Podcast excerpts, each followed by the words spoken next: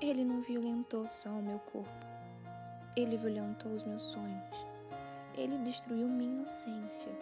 Ele entorpeceu os meus dias de amargura, dor e desalento. Catastroficamente, ele sucumbiu minha vontade de viver. Ele tocou na minha alma com arcos inflamados, impiedoso, sujo, covarde. Ele encheu meu coração de ira e pavor. Fez de mim destroçosos pedaços de cacos de vidro, incuráveis, irreversíveis. Perdi a estrutura. Tentei, mas fraquejei. Na insolúvel dor que só eu, apenas eu, era capaz de sentir.